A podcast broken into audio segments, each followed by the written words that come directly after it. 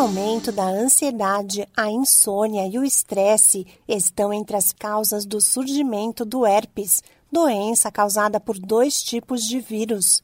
Gripes, resfriados e outros fatores que enfraquecem o sistema imunológico também favorecem o aparecimento da lesão na pele. O primeiro sinal é um formigamento, seguido de coceira, ardor e a formação da bolha, que se transforma em ferida. A estimativa é que 90% da população no mundo todo possuem o vírus do herpes simples instalado no organismo. Olá, eu sou a Sig Eichmeier e no Saúde e Bem-Estar de hoje converso com o dermatologista Alexandre Fabris, membro titular da Sociedade Brasileira de Dermatologia. Ele fala sobre os tipos de herpes e quais os mais comuns. A família do herpes vírus é composta por três subfamílias, a alfa, beta e gama. Nos interessa hoje falar sobre a subfamília alfa, que compreende os tipos de herpes 1, 2 e o vírus varicela zoster. O herpes tipo 1 ele é responsável em grande parte das vezes por lesões que acomete a região ao redor da boca, segmento cefálico. Já o herpes tipo 2 apresenta, na maioria das vezes, as lesões que acometem principalmente a região abaixo da cintura, como área genital, região das nádegas, coxas.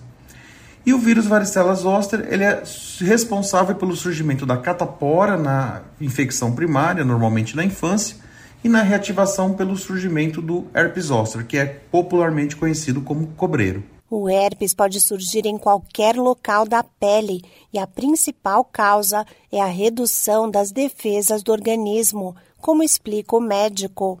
O herpes simples, seja ele tipo 1 ou 2, ele pode surgir em qualquer local da pele, como por exemplo, a região dos dedos, a área dos olhos, no nariz, nos membros, couro cabeludo. Porém, é mais comum observar o surgimento do herpes na região peribucal, ao redor dos lábios ou nos lábios, e também na região genital. É comum observar o aparecimento de crises de herpes em pessoas também em período de estresse intenso. E isso pode ser explicado devido à menor vigilância imunológica desses indivíduos, ou seja, a menor defesa do organismo para o vírus do herpes. Outras situações também relacionadas ao surgimento do herpes são condições como a privação do sono, infecções, alterações hormonais, estado febril e também a exposição ao sol. Nessa pandemia do Covid-19, tem se observado um aumento do número de casos de herpes zoster, que é o conhecido como cobreiro, né? popularmente conhecido como cobreiro. Isso parece estar relacionado com aumento da ansiedade e insônia dos indivíduos acometidos. O dermatologista Alexandre Fabris alerta que o herpes passa de uma pessoa para outra e é preciso manter distância. O herpes é uma doença contagiosa e é importante manter distância quando a condição se manifesta. Nos períodos de crise do herpes, em quadros onde as lesões estão localizadas nos lábios, na região peribucal, é importante evitar o contato íntimo, como por exemplo, compartilhar copos, talheres, pois essas vesículas, essas lesões do herpes, elas contêm uma grande quantidade de partículas de vírus que podem ser facilmente transmitidas de uma pessoa para outra.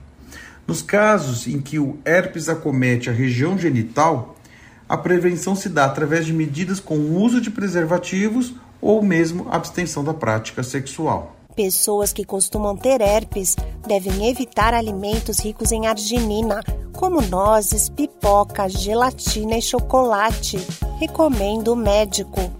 O tratamento é feito com o uso de medicamentos prescritos pelo especialista e deve ser iniciado assim que surgem os primeiros sintomas.